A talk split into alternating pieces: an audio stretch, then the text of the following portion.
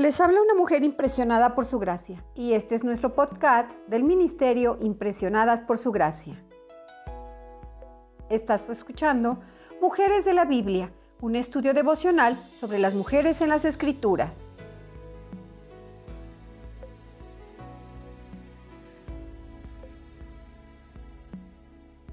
Hoy finalizamos esta semana dedicada a Lidia, una mujer de la Biblia de la cual podemos aprender mucho. Acompáñanos estudiando su legado de oración.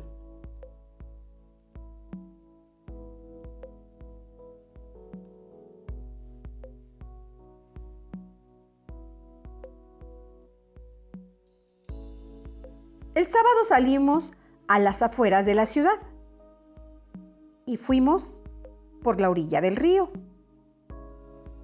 donde esperábamos encontrar un lugar de oración.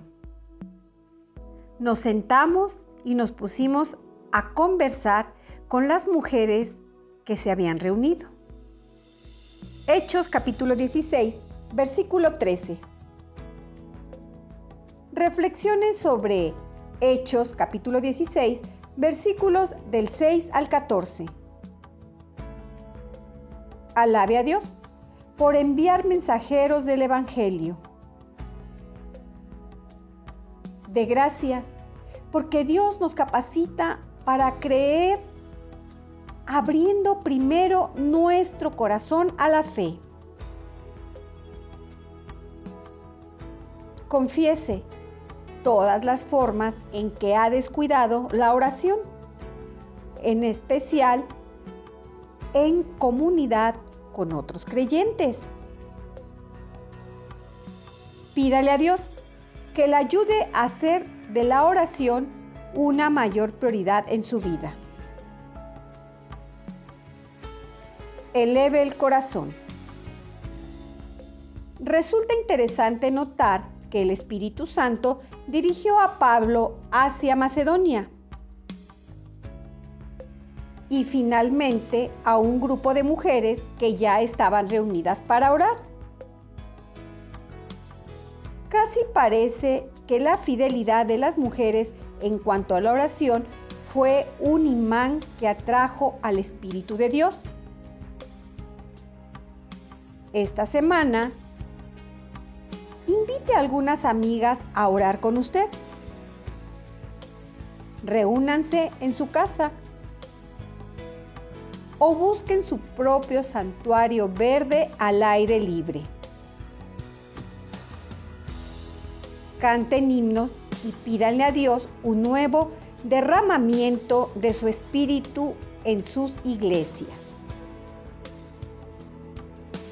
Hogares, vecinos y aún en la nación. Oren por una mayor apertura al Evangelio. Quizá Dios produzca un alboroto en su ciudad como resultado de sus oraciones.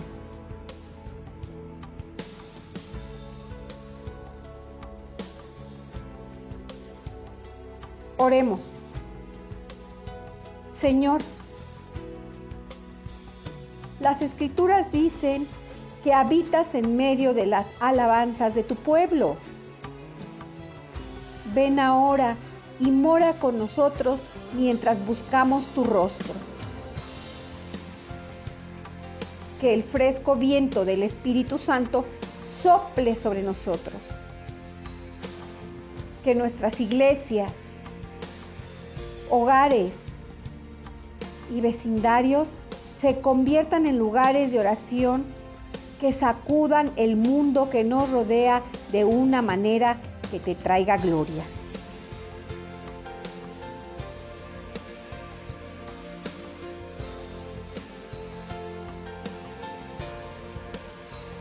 Nuestra oración es que el Dios de nuestro Señor Jesucristo,